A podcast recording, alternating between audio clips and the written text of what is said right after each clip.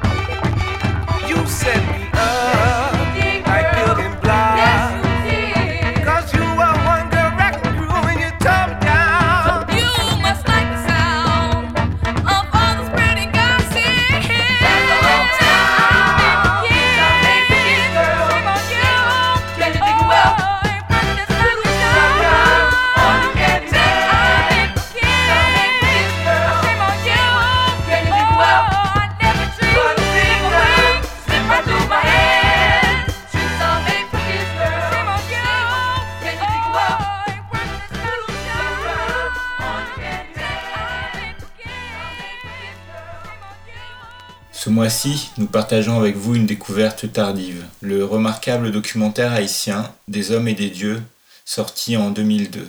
52 minutes qui nous rapprochent des vies, des espoirs, de la foi, de Denis, Innocente, Blondine, Jean-Marcel, Fritzner, Madsen, Flanise, ayant en commun d'être euh, de milieux populaires, vaudouisants et massissi. Le sens de massissi. Le mot massissi est à la base un terme homophobe et transphobe qu'une partie de la communauté concernée a choisi de se réapproprier. On va essayer d'en préciser la définition sans écraser la réalité avec les catégories occidentales. Les massissi sont des personnes nées biologiquement hommes. Dans le film, Innocente, Blondine, Jean-Marcel, Flanise se définissent comme femmes. D'autres, comme Fritzner, revendiquent une identité d'homme homosexuel.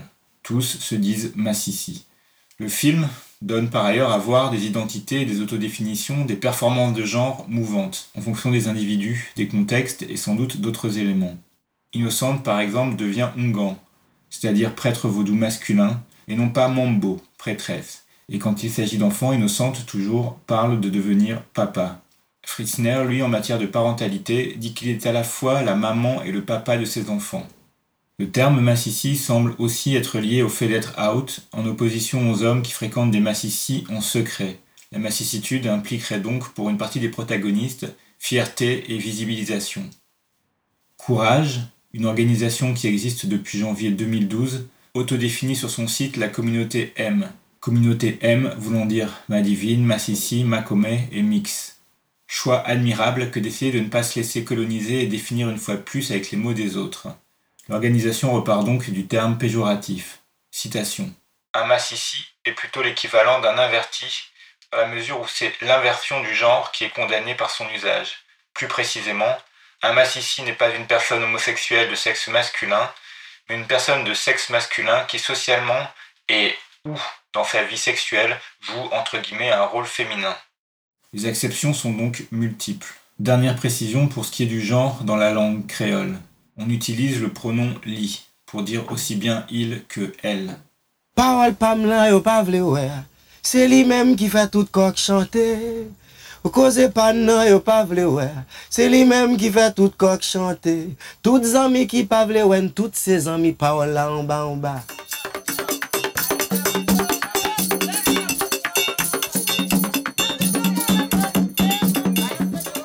Plus attendu arrive très vite dans Des Hommes et des Dieux, presque à l'ouverture. Blondine parle de l'homotransphobie, insulte et coups entre autres, qui jalonnent son quotidien. En même temps, à l'image, les deux réalisatrices, Lescaut et Magloire, nous donnent à entendre et à voir les rires et les colibés qui accompagnent son parcours dans le marché, son lieu de travail. Les réalisatrices semblent attester d'une réalité pour ensuite aller nous perdre au plus complexe, au plus surprenant, au plus ambigu, au cœur du film. Là où cette foi populaire qui est le vaudou intègre le trouble des genres, de sexualité, et peut même le produire. La divinité de l'histoire, le Loa, c'est Erzuli d'Antor, déesse de la dynastie Pétro, protectrice des femmes et des enfants, déesse de la fertilité et de l'amour, entre autres. On trouve plein de définitions différentes de Erzuli d'Antor. Donc Erzuli d'Antor est l'un des lois haïtiens les plus respectés et les plus craints. Les Massissi et l'ensemble de la communauté M peuvent être considérés comme ses enfants. Le film montre qu'Erzuli d'Antor permet de justifier la transgression de genre, que l'on considère qu'on a été appelé, réclamé ou gâté, dans le sens négatif du terme, par le Loa. Symboliquement, cette péripétie s'oppose à l'œuvre du Dieu unique, d'ascendance strictement occidentale, supposer genrer et organiser la sexualité selon la norme. Conviction véritable, sujet d'ironie ou de francs éclats de rire, justification sociale pratique, voire blasphème dangereux contre le Loa, tous les massicis ne perçoivent pas de manière univoque l'explication d'Antor, mais on saisit bien la fonction qu'elle remplit. Le Loa permet l'acceptation de soi jusqu'à la revendication, et le Loa crée une brèche dans les normes sociales. Voici ce qu'en dit Hérole Josué, artiste et Ougan. On dit Azuli, c'est une maman qui accepte. Le vaudou, c'est l'une des religions les plus tolérantes. Si on parle d'Haïti, d'Haïti et d'ailleurs. Et peut-être, c'est la raison pour laquelle que les gens, les homosexuels, se sentent plus à l'aise dans les temples vaudous. Parce que c'est la religion qui ne va pas dire à un homosexuel, je ne veux pas de vous. Mais le trouble apporté par le vaudou ne s'arrête pas là. À travers la possession, il impose une certaine porosité des genres et une mobilité des sexualités. On ne peut pas choisir si c'est une telle ou une telle qui va avoir telle ou telle trans. Et la personne la trans, on ne peut pas dire un homme, puisque c'est Ogun, par exemple, qui va venir. On choisit un tel va être en trans par Ogun, parce que c'est un homme. Non, non, non. Ogun vient de la tête de n'importe qui, d'une femme. Et Ogun transforme cette femme en homme. Cette femme prête son corps de femme à un esprit masculin. Et du coup, il est devenu un homme. Un homme viril, un homme vaillant qui est au bout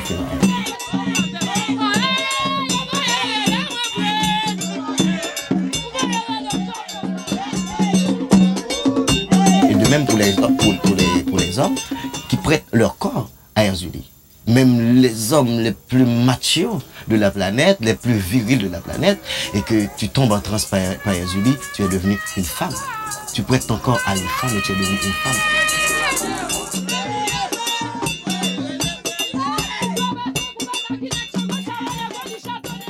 Pourtant, le vaudou n'a pas d'effet absolu contre l'homophobie ni parfait, ni pratiqué par toutes et tous, et de toute façon, il n'est qu'une parmi d'autres forces sociales, politiques et religieuses qui influencent la société. L'organisation Courage donne sur son site des éléments sur la situation actuelle.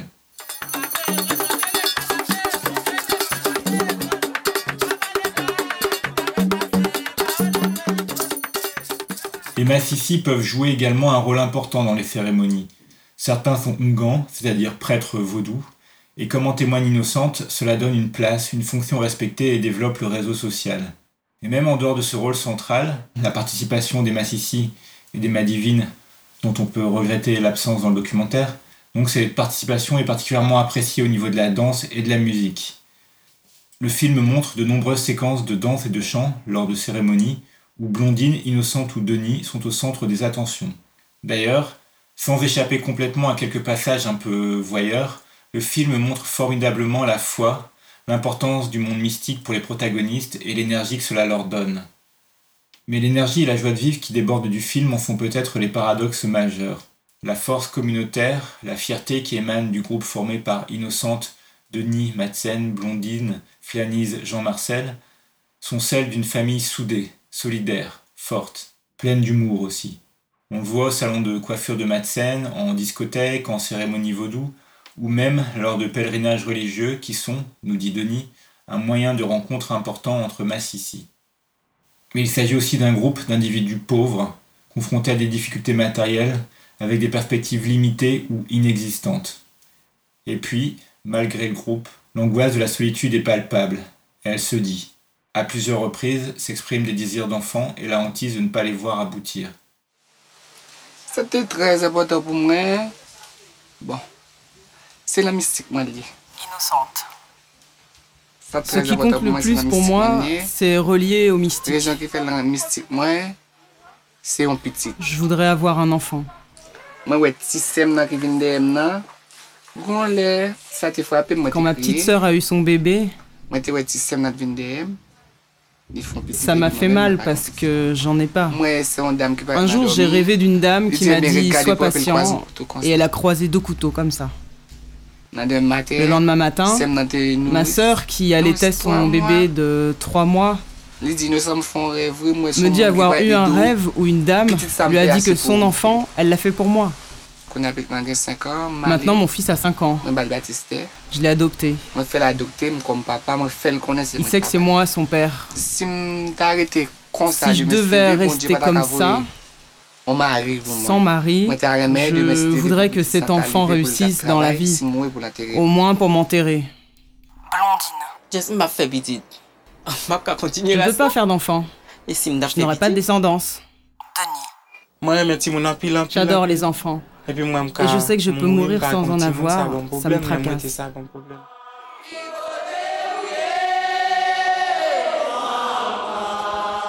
Angoisse de mourir seul, désir de trouver du sens, désir de projet, désir de famille dont pas mal ont été privés par la mort ou le rejet. On trouve deux cas de parentalité dans le film. Fritzner, qui est le plus âgé, a eu des enfants avant, lors de rapports hétéros. Puis il y a Innocente, exception intégrale, complètement acceptée par sa famille qui lui exprime à l'écran son amour, innocente qui va devenir père adoptif de son neveu. Aussi, nombre d'entre elles, d'entre eux, témoignent de solitude affective, de la difficulté d'avoir des relations suivies quand, nous dit Flanise, 90% des relations se vivent en secret avec des partenaires furtifs, souvent adultères, qui vivent au quotidien une vie de père de famille hétéronormée. Dans de telles conditions de tabou et d'homophobie, il n'est pas non plus étonnant que la peur du sida, dont l'ombre pèse largement sur la conscience de la communauté, que cette peur soit conjuguée à des comportements à risque. Malgré leur jeune âge, pour l'ensemble, les protagonistes du film témoignent d'une forte lucidité mêlée à des doses impressionnantes de foi et d'espoir. Et si parfois le rêve d'un ailleurs supposé plus tolérant, États-Unis, Panama, Saint-Domingue, si parfois ce rêve fait jour, ce qui reste le plus marquant, c'est une implantation profonde, très affective dans la vie populaire haïtienne, dans ses rites et ses lieux. Et dans ce même ordre d'idées, les personnages s'emparent véritablement du documentaire. Ils l'habitent pour se montrer et se dire en leurs propres mots, avec courage et fierté. Hormis la famille d'innocentes, seuls les Massissi parlent et il n'y a pas de voix off. C'est une des nombreuses qualités formelles et éthiques de ce documentaire.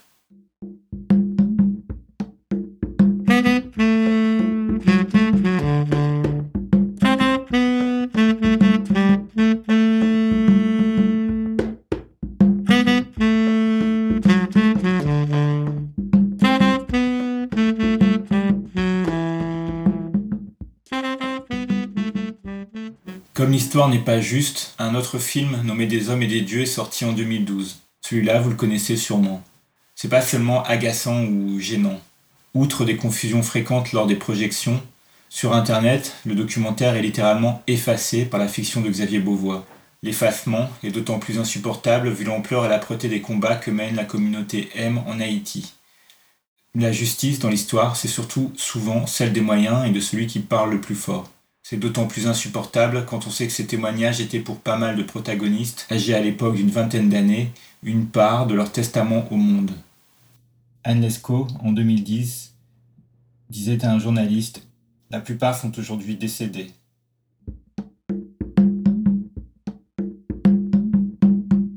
Les réalisatrices. Laurence Magloire est née en Haïti mais a passé une grande partie de sa vie au Canada. Après des études de communication à Montréal, elle a exercé pendant une dizaine d'années à Radio-Canada en réalisant des émissions pour enfants. C'est en 1999 qu'elle revient en Haïti et qu'elle réalise son premier film nommé Le transfert de la mémoire. En 2001, elle s'associe à Anne Lescaut pour créer la société digitale LM Film, société qui produira Des hommes et des dieux. Par le biais de sa fondation, MOEM, Laurence Magloire est initiatrice de Cinéma en base étoile, manifestation itinérante mêlant projection de films, concerts, actions de sensibilisation et initiation à la vidéo. Cinéma en base étoile existe depuis 2004. Laurence Magloire fait aussi partie du collectif 2004 Images. Anne Lescaut est née en France de père haïtien et d'une mère française. Elle est la petite fille du président haïtien Élie Lescaut. Outre son travail de documentariste, elle est anthropologue et a pas mal travaillé sur le vaudou. Sa dernière réalisation date de 2009. Elle y explorait Haïti dans le cadre de la série Horizon lointain avec Gary Victor comme guide. Elle fait également partie du collectif 2004 Images. La communauté M haïtienne organise aujourd'hui ses combats, sa visibilité, notamment autour du groupe Courage, qui propose des activités, des actions et va ouvrir un lieu M, un lieu de convivialité, de culture et d'information. L'année dernière, le 17 mai, lors de la journée mondiale contre l'homophobie et la transphobie, il a été organisé le premier congrès national M ou LGBT. Ce congrès a rassemblé plus de 300 personnes. Nous pouvons d'ores et déjà vous annoncer que dans la prochaine émission, nous retrouverons le groupe Courage pour une interview.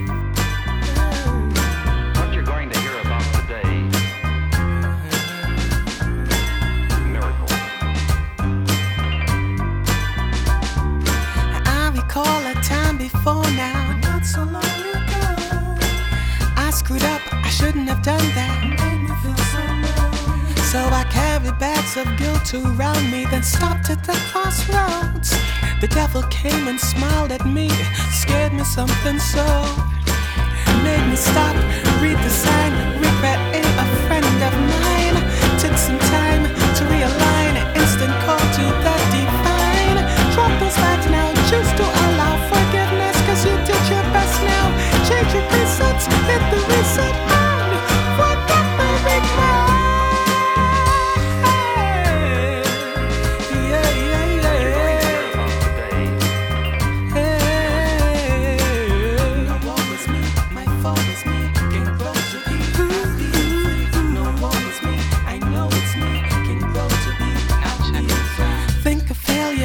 Attracts more failures. Birds of a feather always flock together. So ponder your good times to get more good times. Cause rolling regret just brings more regret. Made me stop, read the sign, listen now, good friends of mine. Take some time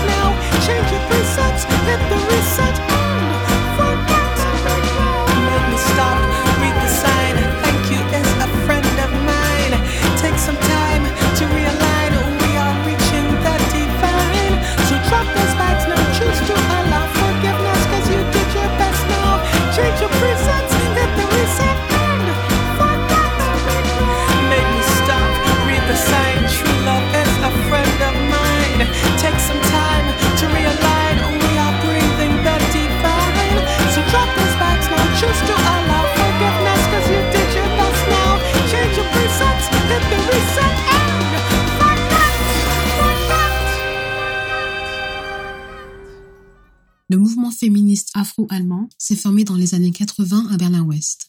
Il est le résultat d'un processus s'étalant de 1984 à 1992, période durant laquelle Audrey Lorde y séjourne régulièrement. Audrey Lorde se définissait comme une femme noire, lesbienne, mère, guerrière et poète. Elle a défendu l'idée selon laquelle l'oppression repose sur plusieurs dimensions qui interagissent, comme la race, le genre, la classe sociale, la sexualité, etc.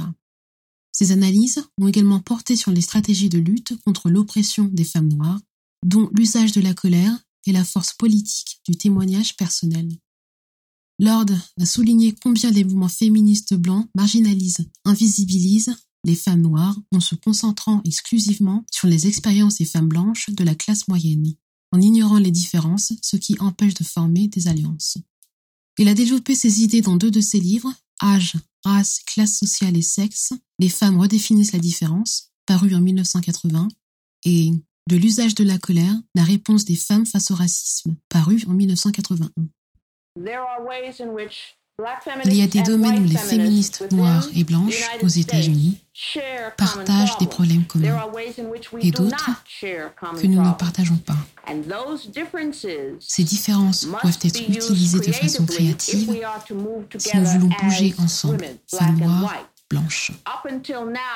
Jusqu'à maintenant, il y a eu de la réticence de la part des féministes blanches pour reconnaître ces différences. Et donc, à bien des égards, nous avons évolué séparément. Durant ces huit années de 1984 à 1992, Audrey Lorde aida à la formation d'une communauté de femmes noires à Berlin, avec pour premier but de questionner et définir de manière autonome l'identité de femmes noires dans la société blanche allemande. Leur travail d'autodéfinition s'est également réalisé à travers les arts, la poésie ou d'autres littératures. Il était important pour Lorde de rassembler ces femmes et de leur faire prendre conscience qu'elles partageaient des expériences similaires. La plupart d'entre elles ont grandi en Allemagne, vécu dans un environnement blanc et ont chacune développé leur propre stratégie contre le racisme. Il y avait beaucoup de femmes, blanches et noires, mais nous, les Noirs, étions peu nombreuses. À la fin de la conférence, elle a dit une chose qui nous a surprises.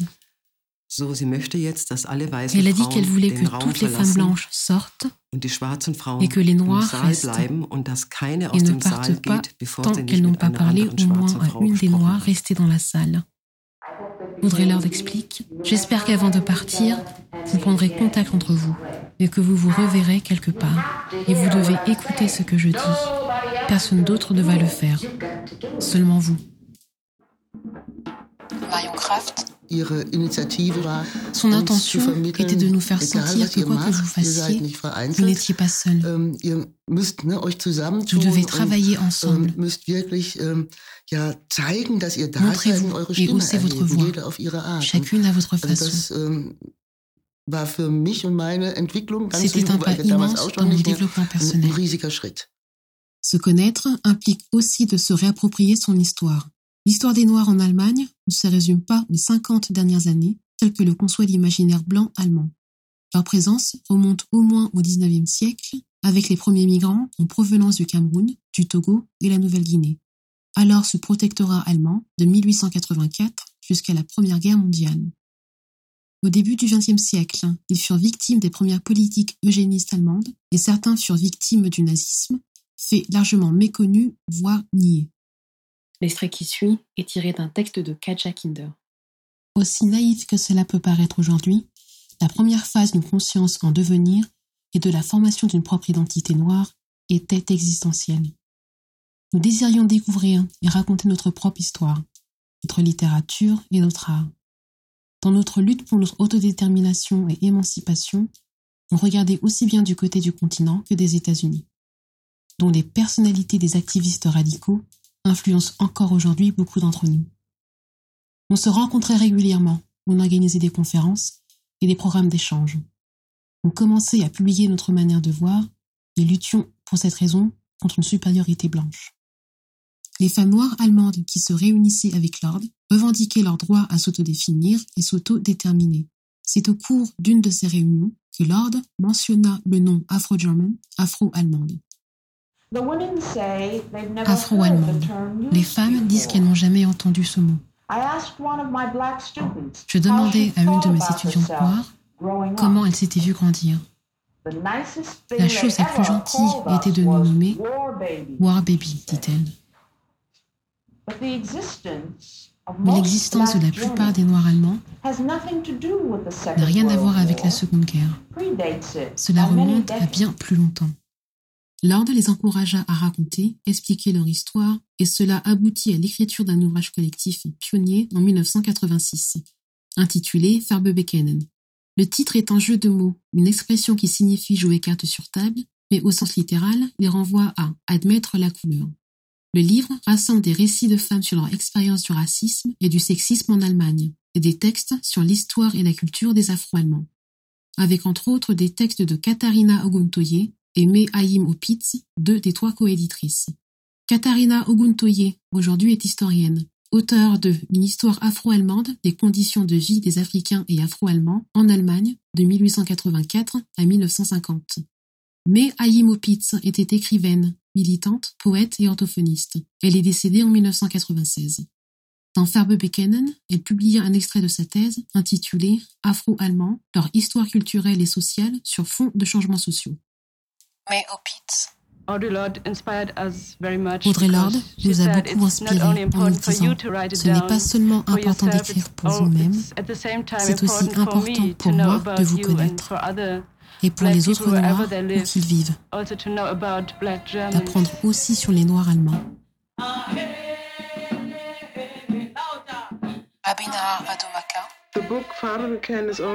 Le livre Farbe Bekenen n'est écrit que par les femmes. Et c'est un livre qui ne traite pas seulement du problème d'être une femme noire. Nous avons aussi tenté de montrer qu'il y a une existence de Noirs allemands en Allemagne.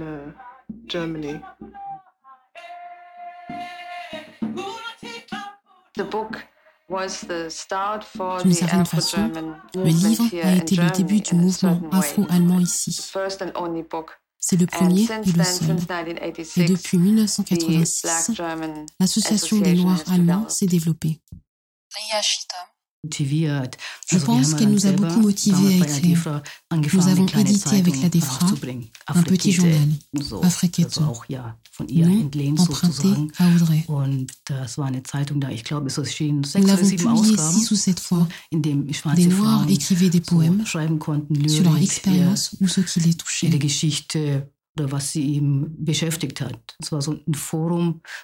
C'était une plateforme pour atteindre d'autres Noirs, mais pas seulement. Audrey Lorde expliquait que le rassemblement de femmes noires devait amener à échanger et s'entraider, à se former mutuellement et s'encourager. Peu après la publication de Farbe Bekenen, deux groupes émergèrent, la DEFRA et l'ISD, permettant aux Afro-Allemandes d'acquérir plus de visibilité et de créer un espace pour elles par elles. La DEFRA, groupe lesbien, englobe elle-même deux groupes, Schwarze Deutschen Frauen und Schwarze Frauen in Deutschland, les femmes noires en Allemagne et les femmes noires allemandes autrement dit des femmes noires ayant grandi en République fédérale d'Allemagne, ainsi que des migrantes. Le groupe travaille à l'autonomisation, l'autodétermination et l'auto-organisation des femmes noires lesbiennes. Le nom Adefra provient du dialecte amharique éthiopien et signifie la femme qui montre du courage. L'Adefra s'est également fixé comme objectif de mettre fin au sexisme, racisme, préjudice, discrimination, révéler et dénoncer le racisme dans toutes les sphères de la vie publique, qu'il s'agisse d'institutions, de médias ou du système judiciaire, être reconnu comme membre de la société allemande, définir et clarifier la position collective des femmes noires sur les questions et problèmes qui affectent leur qualité de vie, construire et renforcer l'identité des Noirs dans une société allemande. À la même période, l'IDS est créé par Mehaim et Katharina Uuntoye. L'IDS, Initiative Schwarze-Deutschen, l'initiative des Noirs allemands, entretient et encourage la collaboration entre femmes et hommes noirs et organise depuis 1985 le rassemblement annuel des associations et groupes noirs d'Allemagne sous le nom de Bundestreffen.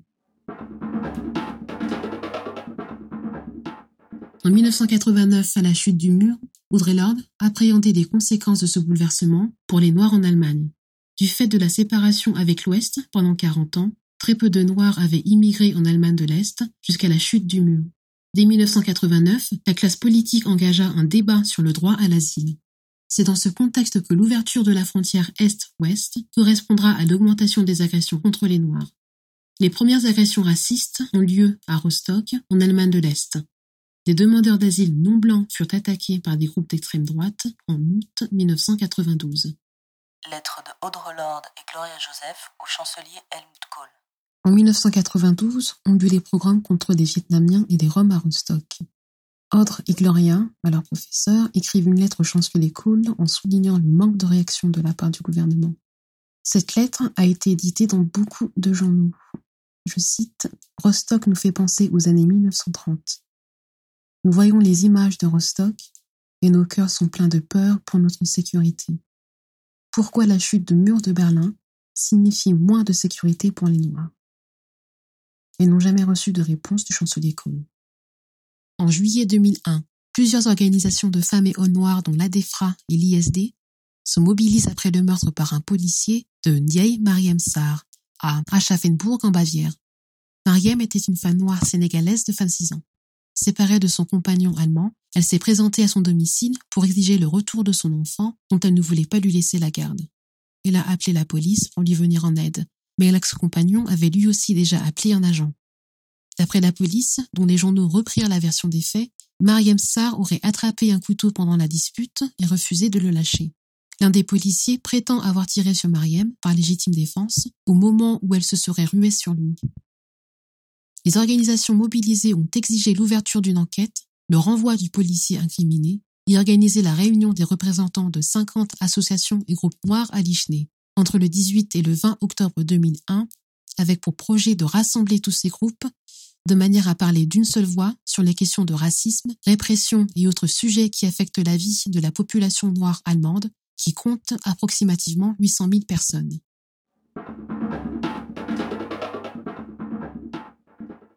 Les extraits que vous avez entendus dans cette chronique sont tirés du documentaire Audrey Lorde, Les années berlinoises, 1984-1992, réalisé en 2012 par Dagmar Schultz, féministe, auteure et réalisatrice allemande blanche.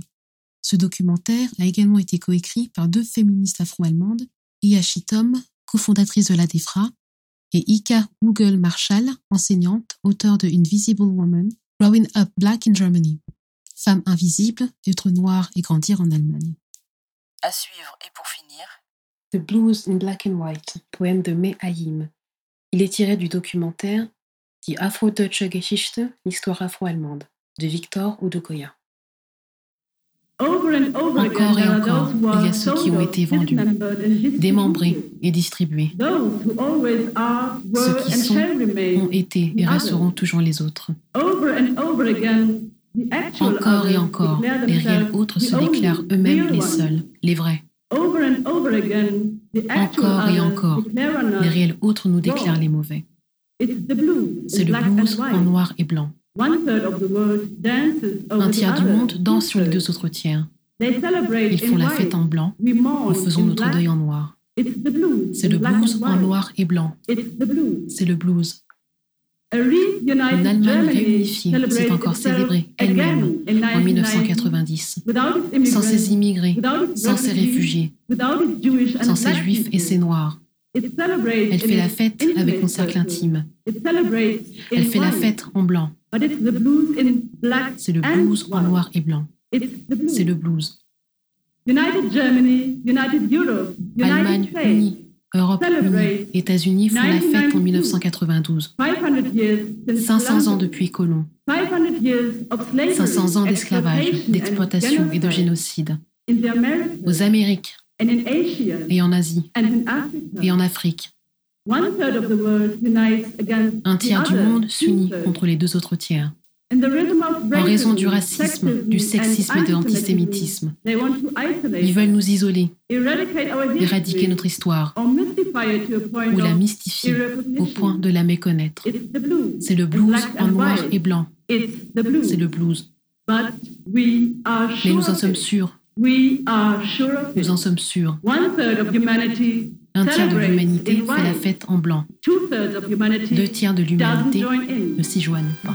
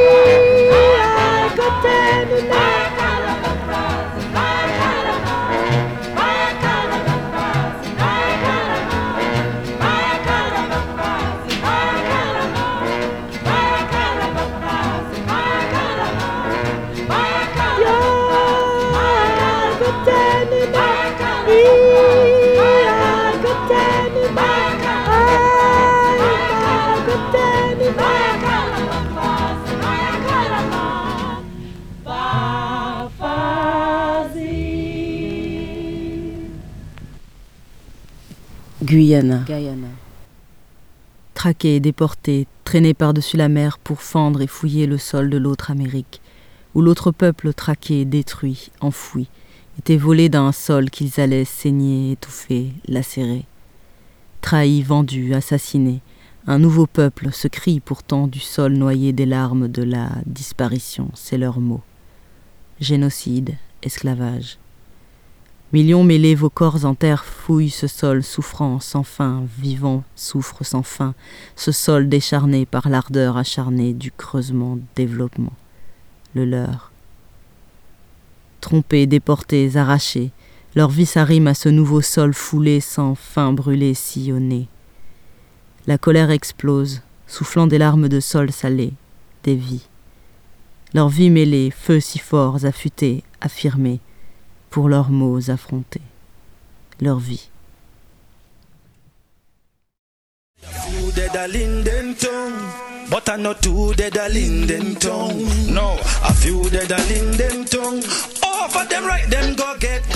L'année dernière, en juillet-août 2012, le Guyana, un pays d'Amérique du Sud, a connu des révoltes déclenchées par une hausse du prix de l'électricité.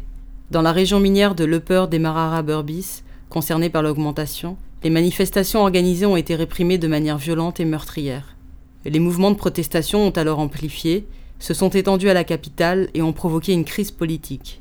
Alors que le verdict de l'enquête sur les assassinats policiers vient de tomber, Casrebel revient sur cette révolte et sur les revendications de la population face à l'exploitation des travailleurs, un taux de chômage élevé, les tarifs inaccessibles des services publics et de l'énergie, la corruption et la violence d'État.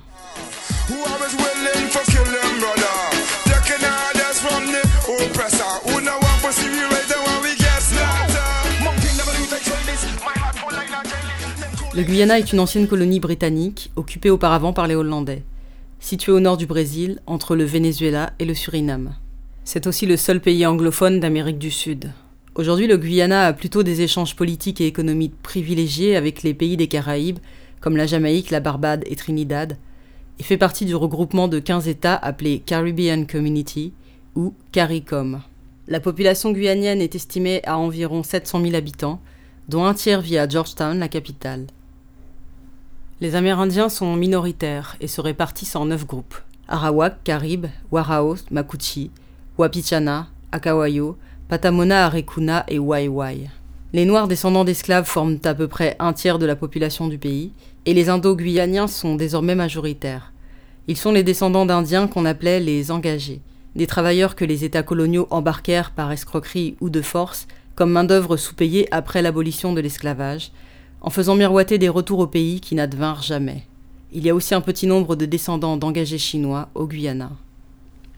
Actuellement, le parti au pouvoir est le PPP, People Progressives Party, créé par Shedi Jagan en 1950. Le PPP, parti socialiste et nationaliste, avait accédé au gouvernement pour la première fois pendant la période coloniale aux élections de 1953 mais il avait été démis peu de temps après par l'administration britannique qui jugeait les mesures du PPP trop émancipatrices, qui avait suspendu la Constitution et déclaré l'état d'urgence au Guyana. Les leaders du PPP ont été arrêtés et emprisonnés quelque temps. Le parti est revenu au gouvernement plus tard, aux élections de 1961, et y est resté jusqu'en 64, où il a perdu les élections face au parti rival, le PNC. L'indépendance a lieu en 1966. Depuis 1992, le PPP gouverne à nouveau, menant désormais une politique résolument libérale. Pendant la colonisation, le Guyana produisait principalement du tabac et du sucre. À présent, il reste le sucre auquel viennent s'ajouter bois et pêche. Mais l'économie dépend surtout en grande partie de l'industrie minière, le diamant, exporté principalement vers la Belgique et les Émirats arabes unis, la bauxite, qui sert à la production d'aluminium, et l'or, qui est devenu la première exportation, notamment vers les États-Unis et le Canada. En ce moment, pour les sociétés minières, étrangères pour la plupart, le plus rentable, c'est l'or. Malgré tout cela, le Guyana est un des pays les plus pauvres du monde. L'implantation et l'expansion des mines sont des enjeux importants pour les Amérindiens, puisque cette industrie se développe en grande partie sur les 13% du territoire national qui leur sont réservés, sans qu'ils n'aient le pouvoir légal de s'y opposer. Les conséquences pour eux sont multiples et désastreuses. D'abord, pour ce qui est de l'environnement, L'extraction d'or implique l'usage de produits de haute toxicité, comme le mercure et le cyanide, qui empoisonnent les rivières, les nappes phréatiques, ainsi que tous les êtres vivants. L'activité minière s'accompagne également d'une déforestation qui menace la faune et dénude les sols, emportés par les pluies. Pour les Amérindiens, ça réduit les espaces d'habitat, de culture, de pêche et de chasse. Et l'arrivée des mineurs entraîne généralement une recrudescence de violences à leur égard, notamment sexuelles, et le développement de la consommation de drogue et de la prostitution des femmes indigènes. Beaucoup de gravité et de tristesse pèsent sur la communauté de Linden ce soir, après la tragédie qui a éclaté hier soir, quand la police a ouvert le feu sur les manifestants sur le pont Wismar-Mackenzie. Après le rassemblement, les gens étaient sur le pont. La police a-t-elle donné un avertissement? Non, juste des gaz lacrymaux et des tirs ont commencé ensuite. Linden, située dans l'Upper Demarara Burbis, est la seconde ville du pays. Elle a été fondée pour l'exploitation de mines de bauxite. Elle compte de nos jours 50 à 60 000 habitants et la population y est majoritairement noire. Autrefois, la ville apportait beaucoup à l'économie du pays. Maintenant, le taux de chômage est très élevé, à peu près de 70%, notamment à cause de la perte de nombreux emplois dans la bauxite depuis 20 ans. Auparavant, les sociétés minières produisaient de l'électricité pour l'exploitation de la bauxite et reversaient l'excédent dans le réseau d'alimentation de Linden et dans celui du reste du pays, les deux réseaux étant distincts. L'activité a été privatisée en 1992, puis elle a décliné. Depuis 2006, c'est la société minière chinoise Bosai Mineral Services qui vend son excédent d'énergie à la compagnie d'électricité de Linden. Mais Bosai n'est pas tenu de respecter les régulations nationales des tarifs. Elle facture le surplus très cher. Pour faire baisser ce tarif, le gouvernement guyanien subventionne Bosai. En avril 2012, le gouvernement annonce une hausse des tarifs de l'électricité, applicable quelques mois plus tard. Après avoir maintenu depuis 20 ans des tarifs jusqu'à 4 fois moins chers à Linden, le ministère des Finances envisageait de les faire augmenter pour rattraper l'écart avec ceux de la société nationale Guyana Power and Light, le tout sur une seule année.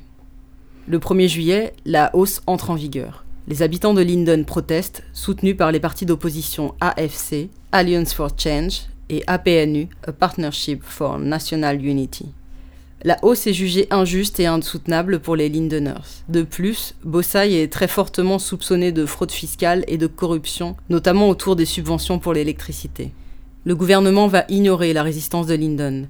Les manifestants ayant annoncé le blocage du pont Wismar-Mackenzie, ils passent à l'action le 18 juillet. Autrement dit, ils bloquent la route qui mène des mines de bauxite et d'or vers le sud du pays et le reste du continent sud-américain une pression économique qui impacte l'État autant que les sociétés étrangères. La police intervient pour briser le blocage, les agents lancent des gaz et tirent sur la foule. 23 personnes sont blessées, 3 jeunes hommes sont tués. Ron Somerset, 18 ans, Shemron Bouyer, 24 ans, et Alan Lewis, 46 ans. Ces assassinats sont immédiatement médiatisés. Sans surprise, le gouvernement accuse les partis d'opposition d'avoir provoqué cette situation. Les jours et les semaines suivants, le blocage du pont continue. Les manifestants et les partis d'opposition réclament la démission du ministre de l'Intérieur Clement Rowe et l'ouverture d'une enquête indépendante. Aucun policier n'a été arrêté ni même inquiété pour les assassinats. Des bâtiments sont incendiés, les bureaux de la société minière publique, un réservoir de fuel, une église, un bureau du parti au pouvoir. La police continue à mener des raids sur la ville, y compris la nuit.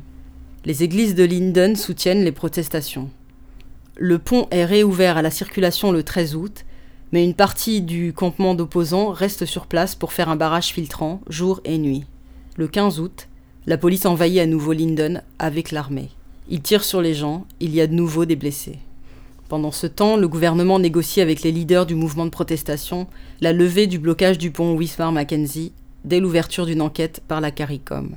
La hausse des tarifs d'électricité a été suspendue. Le 16 août, le président de la République, Donald Ramotar, vient à Linden accueilli seulement par une trentaine de personnes. Le 20 août, soit un mois après les trois assassinats, la CARICOM annonce effectivement l'ouverture d'une enquête menée par cinq commissaires du Guyana, de la Jamaïque et de Trinidad. Le gouvernement guyanien soutient toujours son ministre de l'Intérieur qui n'a pas démissionné. Seul un chef de police local a été muté, une mutation qui était déjà prévue auparavant. À Linden, l'occupation du pont prend fin le 21 août. Quant aux enquêteurs de la CARICOM, ils ont finalement commencé leur travail le 24 septembre, deux mois après les faits. Les familles des trois hommes tués ont pour avocat Nigel Youth, un des leaders du parti d'opposition Alliance for Change. Entre-temps, les protestations contre le gouvernement ont redoublé après un nouvel assassinat policier à Agricola, un village au sud de Georgetown. Le 11 septembre, la police tire sur quatre jeunes hommes regroupés sous un hangar. Shaquille Grant, 17 ans, est tué. Rommel Bollers, 20 ans, est blessé. La police accuse les jeunes de leur avoir tiré dessus à leur arrivée. D'après elle encore, les jeunes projetaient un cambriolage à proximité. Un pistolet calibre 38 aurait été retrouvé sur le lieu de l'arrestation. À sa sortie de l'hôpital, Rommel Boller s'est placé en liberté sous caution. Les témoins de la scène, eux, affirment que la police a tiré sans sommation.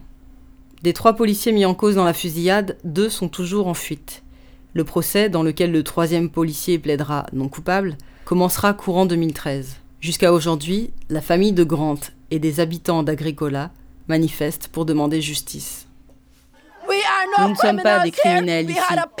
Nous avons manifesté pacifiquement hier matin. Mais ils sont venus avec l'intention de tuer.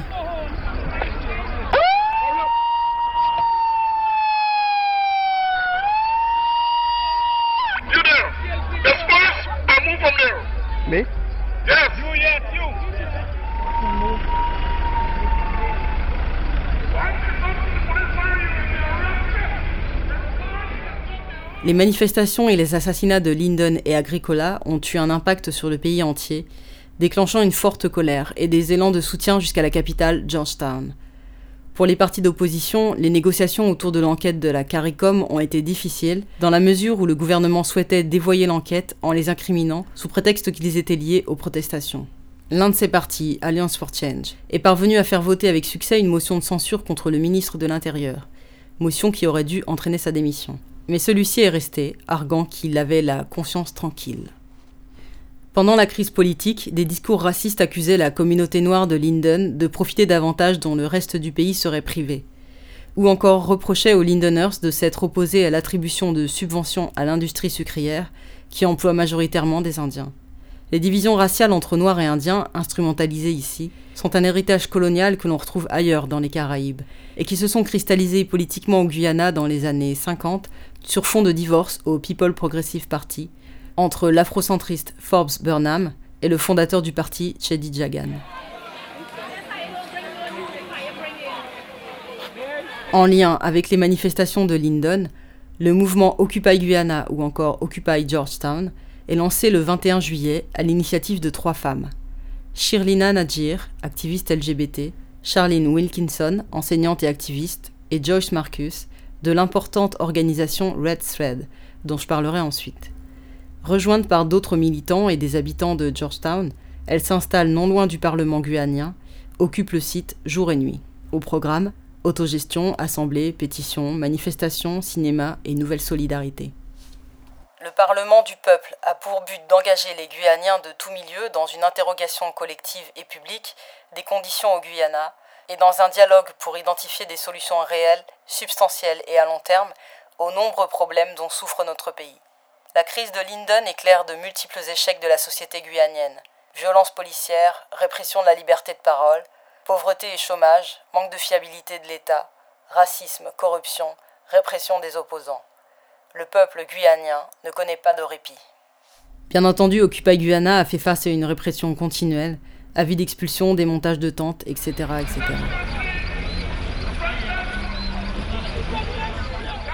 Red Thread, qui signifie fil rouge, une des organisations impliquées dans Occupy Guyana, a été fondée en 1986 par un groupe de femmes militantes. L'organisation se définit comme un groupe d'auto-entraide qui vise, je cite, à créer des petits revenus pour les femmes d'ascendance africaine, indienne, amérindienne, au-delà des races, et à développer des compétences, informations et autres ressources nécessaires pour comprendre et contester l'oppression des femmes de milieux populaires. Fin de citation. Elles ont commencé par des projets d'artisanat, de broderie principalement, avec exposition de leur production, des formations, la création de leur propre journal, puis de l'auto-éducation, notamment sur la politique locale et nationale. Plus tard, elles ont réalisé des livres scolaires et ont commencé à publier des écrits de femmes. En 1990, elles ont organisé leur premier séminaire sur les femmes et le développement. Red Thread milite aussi contre la gratuité du travail domestique des femmes et pour qu'il lui soit reconnu une valeur. Cette exploitation des femmes qui les vulnérabilise et empêche leur indépendance matérielle profite effectivement au capitalisme. Après 1994, l'organisation a commencé à mener des enquêtes sur la participation du travail domestique gratuit des femmes à l'économie nationale du Guyana. L'organisation participe aujourd'hui à des campagnes internationales comme Global Women's Strike, grève du travail domestique, et a lancé le mouvement Women Against Violence Everywhere, WAVE, en 2003. Les femmes de Red Thread se positionnent continuellement sur des questions de politique locale et transnationale. Une des leaders de l'organisation actuellement se nomme Andaye. Féministe, militante sur des questions de développement, d'environnement, elle est également cofondatrice du parti politique Working People's Alliance, l'Alliance des travailleurs, créé en 1974. Ce parti est aussi connu à travers un autre cofondateur, Walter Rodney, historien, militant panafricaniste et révolutionnaire, assassiné dans un attentat en 1980.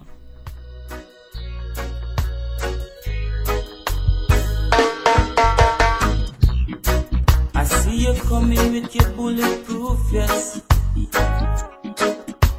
Three grenade, two knives, five guns strapped around your chest. Wanting to move everything from out to your face. With your face so nasty, get your blasted eyes and pass me. I am not afraid, I am not afraid, I'm not afraid of. La commission d'enquête de la CARICOM a rendu son verdict le 2 mars dernier. Elle tient la police pour responsable des morts de Shemron Bouyer, Ron Somerset et Alan Lewis à Lyndon le 18 juillet 2012. Mais elle estime que les tirs sur la foule ordonnés par l'assistant superintendant de police étaient justifiés pour effrayer, je cite, des manifestants jugés hostiles, je cite encore, et ont été déclenchés, je cite, sans intention de tuer. La commission ne tient pas le ministre de l'Intérieur pour responsable, dans la mesure où, pendant les audiences, la preuve qu'il aurait donné des instructions de tir à la police n'a pas été apportée. Pour finir, la commission recommande aux forces de police guyaniennes plus d'entraînement au contrôle des foules. La commission de la CARICOM a aussi fixé le montant des compensations financières pour les familles des victimes, les blessés et les propriétaires des infrastructures incendiées. Conclusion la police est reconnue responsable, mais un seul homme, le superintendant, sert de fusible dans cette affaire. Les auteurs des tirs mortels n'ont pas été identifiés. D'après la balistique, les trois hommes ont été tués avec un type d'arme que la police n'utilise plus depuis 7 à 10 ans.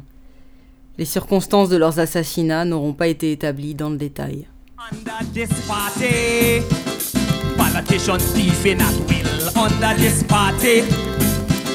Them not care, they're doing it still under this party. All the big contracts are go to them friend under this party. Them forgetting the longest rope of an end. But if we the people can come together and stand up for what is right, put aside we indifference and start unite. Politicians with know them damn place and work with honesty then boom, Guyana would rise and have a vibrant economy.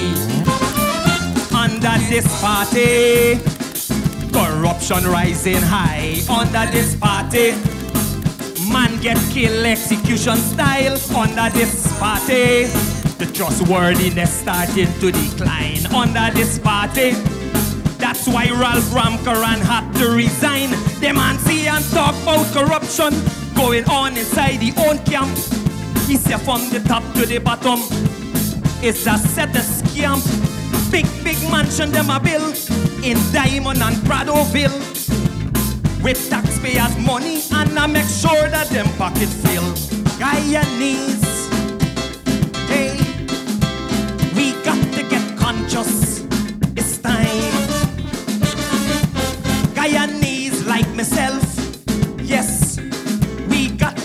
Being serious. And I'm gonna tell you why.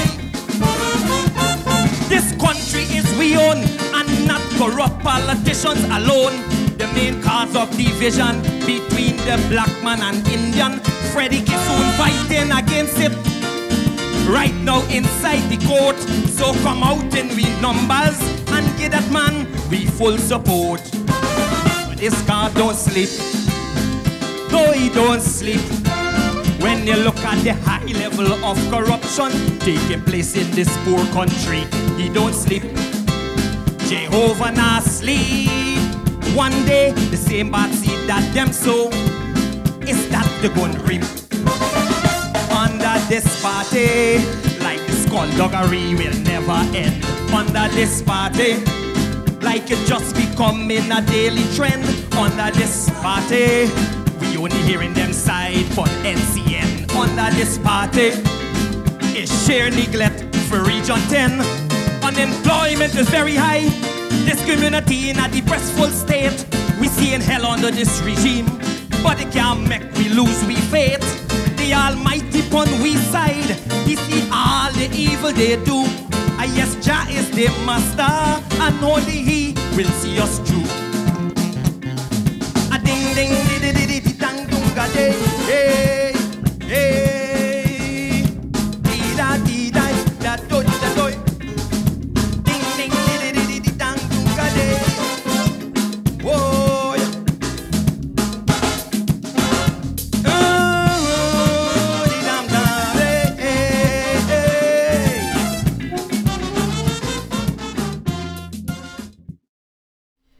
Martin Wilde Carter est un célèbre poète et homme politique guyanien, métis africain, indien et européen, né en 1927. Il commence à publier de la poésie au Guyana en 1948. Il est aussi l'un des membres fondateurs du Parti nationaliste et socialiste PPP, People Progressive Party, avec Shady Jagan en 1950. Il est arrêté et emprisonné une première fois en 1953, quand le gouvernement PPP est brutalement démis par les Britanniques. Après sa sortie en 54, il publie le recueil Poems of Resistance from British Guyana, puis il est de nouveau arrêté et emprisonné la même année. En 66, à l'indépendance, il est expulsé du PPP pour ses positions trop à gauche et se tourne vers le parti rival, le PNC, qui gouverne à l'indépendance. Carter devient ministre de l'Information et de la Culture. Finalement, en désaccord avec la politique du PNC, il démissionne en 1970. Il se rapprochera ensuite du parti Working People's Alliance du révolutionnaire Walter Rodney.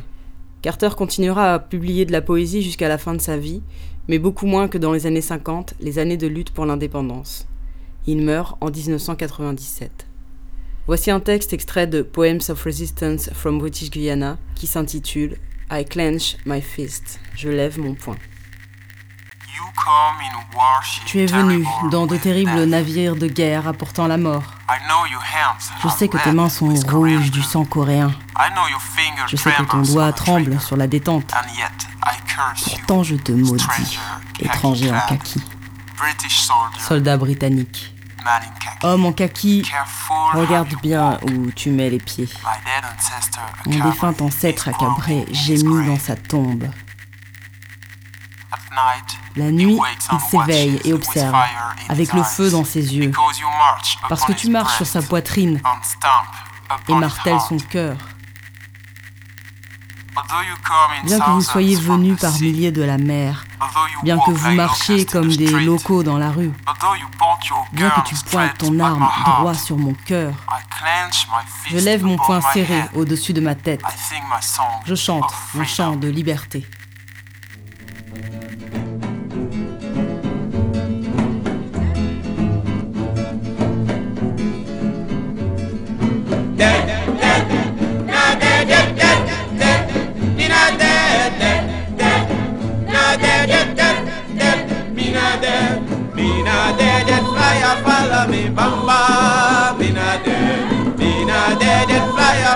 Me, bamba, me not dead. Me not dead yet, grow up, pick me bone, bam, bam. Me not dead. Me not dead yet, grow up, pick me bone, bam,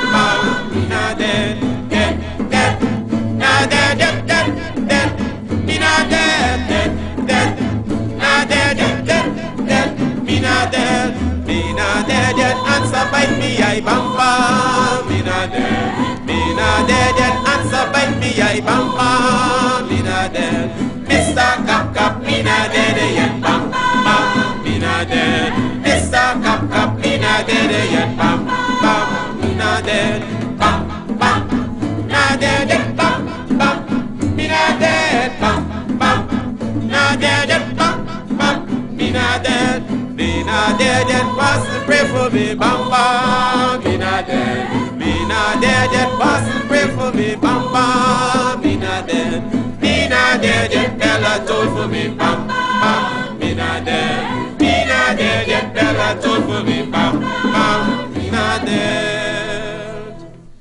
Souvent, nous regrettons de ne pas parvenir à attacher l'importance qu'il faudrait à l'actualité, au présent et ses urgences.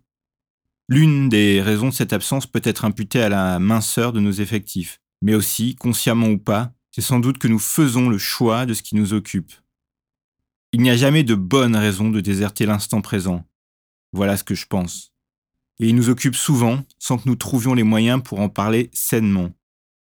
En tant que noir, l'acquisition, récupération, fabrication d'un matériau de combat, d'information et de réflexion autonome est une urgence qui, sans cesse reportée, peut mener à quantité d'impasses.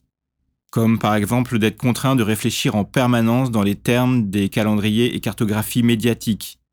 Comme de produire des analyses tout aussi déconnectées des premiers concernés que celles de nos ennemis évidents.